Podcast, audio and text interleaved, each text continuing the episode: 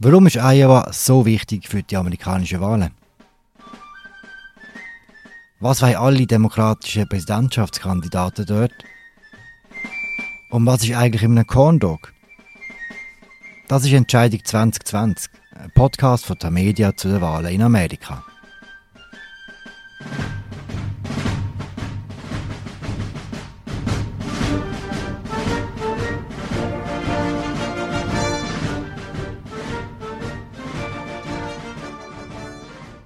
Herzlich willkommen zu der ersten Folge von diesem Podcast. Mein Name ist Philipp Loser. Am anderen Ende vom Ozean sitzt der Alan Cassidy. Er ist Korrespondent von der Tamedia und von der Süddeutschen Zeitung. Guten Morgen, Alan. Guten Morgen nach Zürich. Diese Woche bist du, Alan, in Des Moines, in der Hauptstadt von Iowa.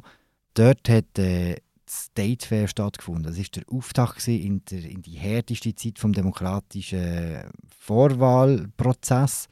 Aber sag zuerst mal, State Fair in Iowa, was ist das genau? State Fair ist so eine Art Mischung aus Landwirtschaftsmesse, äh, Kilby, so ein bisschen Olma in, in noch viel grösser. Ähm, äh, es ist für viele Leute in Iowa so eine Tradition, eine Sommertradition, dass man da geht. Die gehen dann zum Beispiel die Butterkuh anschauen, also wirklich eine Kuh aus Butter, lebensgroß, also sie gehen auf Bahnen. Und vor allem gehen sie auch essen. Das ist alles frittiert, von das auf einem Stecken. Es gibt zum Beispiel den Corndog, den alle gehen essen. Also sag gerade, bevor wir politisch werden, was ist jetzt in diesem Corndog drin? Der Corndog ist eine Art Wienerle, wobei zum Teil die 30 cm groß sind. Also Wienerle ist vielleicht nicht mehr so richtig. Das dünkeln sie dann in so eine Maispanade und frittieren das Ganze. Und es ist ziemlich kalorienreich. Äh, und ich habe jetzt auch mal eins probiert und das ist okay, aber bei einem längt es eigentlich. Tönt auch sehr gesund. Äh, Leute, die den Corndog, unter den Leuten, die den Corndog probiert haben, waren auch die 23 Präsidentschaftskandidaten der Demokraten. Gewesen. Die waren quasi unisono alle in Iowa. Gewesen. Warum ist die State Fair so ein politisches grosses Ereignis? Iowa ist halt der erste Bundesstaat, der mit den Vorwahlen, Anfang nächstes Jahr. Dort wird im Februar dann das Feld der Präsidentschaftskandidaten massiv zusammengeschnitten auf vielleicht äh, fünf Leute. Wer es dort nicht in die ersten drei, vier schafft, der wird es dann schwierig haben, da kommt kein Geld mehr rein, keine Spenden, weil die Leute und die Medien das Gefühl haben, der schafft es eh nicht. Und umgekehrt jemand, der in Iowa sehr gut abschneidet, sofort so ein gewisses äh, Momentum, ein Rückenwind. Und jetzt gehen darum alle da in der Hoffnung, dass sie noch die sind, die in Iowa gut durchstehen. Gibt es einen Grund, warum ausgerechnet in Iowa äh, die, die, die Wahlen anfangen, den nächsten Februar? Das hat historische Gründe und es hat viel auch mit dem komplizierten Wahlsystem zu tun. In Iowa gehen die Leute nicht einfach abstimmen, sondern sie machen einen sogenannten Caucus, so eine Wahlversammlung. Das heißt, dass sie an ganz vielen Orten, an Schulen, Gemeindezentren und so in ihrer Nachbarschaft angehen und sie versuchen dort, sich während mehreren Stunden zu überzeugen. Die reden miteinander, diskutieren, argumentieren für ihre Kandidaten. Und entsprechend halt, das ist alles so kleinräumig ausgelegt und, und, und die Leute legen viel Wert darauf, dass sie die Kandidaten halt einmal persönlich sehen und treffen im Verlauf des Wahlkampfs. Ein, ein Wähler hat mir gesagt, er wähle nur einen, der er mindestens einmal selber die Hand geschüttelt hat. Ist das nicht ein bisschen schräg, wenn am Schluss äh, so ein weiss dominierter, sehr landwirtschaftsdominierter Staat, wie du erzählt hast, so entscheidend ist für das ganze Rennen?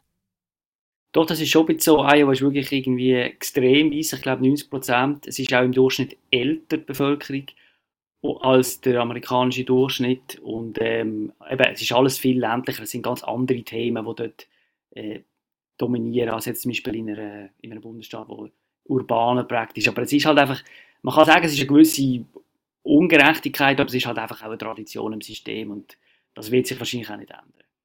Und auch die Leute in Iowa sind durchaus für Überraschungen gut. Ich glaube, 2008 hat ja der Barack Obama dort seinen grossen Siegeszug angefangen, oder? Das ist so. Dort hat man gesehen, dass Iowa Art halt auch Prüfungsfunktion hat. Also viele Leute haben damals im 08 Zweifel gehabt, demokratische Vorbilder, dass es ein Schwarzer schaffen kann, zum ersten Präsidentschaftskandidat. Und entsprechend ist Hillary Clinton damals Favoritin gewesen. Aber wo er dann plötzlich überraschenderweise in Iowa gewonnen hat, in diesem weißen Bauernstaat, dann haben viele Demokraten angefangen umzuschwenken. Übrigens auch die Afroamerikaner, die vorher auch gedacht haben, ja okay, äh, das Land ist nicht parat für einen Schwarzen. In dem Sinne hat Iowa, es ist nicht einfach irgendwie per Definition konservativ oder so, sondern die Leute dort nehmen einfach ihre Rolle sehr ernst, dass sie die Kandidaten auf Herzen und Nieren prüfen und sie sind auch stolz darauf, dass sie eine gewisse Eigenständigkeit haben und, und sehr gut politisch informiert sind. Kann man denn nach der aktuellen State Fair äh, von einem anderen Kandidaten etwas Ähnliches sagen? Wer hat besonders guten Eindruck gemacht dort? Ja, ich glaube, vergleichen im Moment kann man es nicht wirklich. Es haben die derzeitige quasi Spitzenreiter ein bisschen dominiert, der Joe Biden, Elizabeth Warren, äh, Kamala Harris und auch der Pete Buttigieg, der so seinen Auftritt viel Applaus bekommen hat. Aber es ist jetzt niemand dort, was sich jetzt total abzeichnet. Also, aber klar, was man gesehen hat, ist, die Leute sind dort alle entspannt angegangen. Biden zum Beispiel hat sich möglichst volksnah gegeben, hat äh, quasi mit der Pilotenbrille und Jeans und Polohemd ist er auch auf, in der State Fair auf das Rasen gegangen, wo man nämlich die Rede. Und er hat dort die Mittelklasse beschworen. Äh, wir haben ein kleines von dieser Rede. Everybody knows who Donald Trump is. Even his supporters know who he is. We got to let them know who we are. We choose unity over division. We choose science over fiction. We choose truth over facts. And so, folks, if you're interested, join me. I could use the help. Und das ist durchaus gut angekommen. Zum Beispiel beim Sojabauer Larry Miller, den ich geredet habe mit am Rand, der gekommen ist, um den beiden zu hören. Er findet ihn gut, weil er eben moderat ist, weil er in der Mitte steht. I think Joe Biden at this point uh, would stand out above the rest of them. He's more moderate. Uh, we can't be in a, in a country that um, gives everybody everything. You know, we've got to earn earn our way to college and earn our you know earn things instead of uh, giving to everybody. We just can't. The taxes will have to go up to be able to so support that, and we, that's something I'm I'd hate to see. Der Bau tönt jetzt nicht gerade äh, euphorisiert, kann man sagen. Wir haben jetzt August. Hat sich in der Demokratischen Partei schon durchgesetzt, dass man vielleicht eher mit so Realismus und Vernunft sich gegen Trump kann durchsetzen und weniger mit grossen Visionen? Die Frage, wie man den Trump schaut, ist schon immer noch total unbeantwortet. Es gibt halt wie immer noch die beiden Lager. Die einen, die sagen, wir brauchen einfach einen, der für möglichst alle wählbar ist, also auch in der Mitte.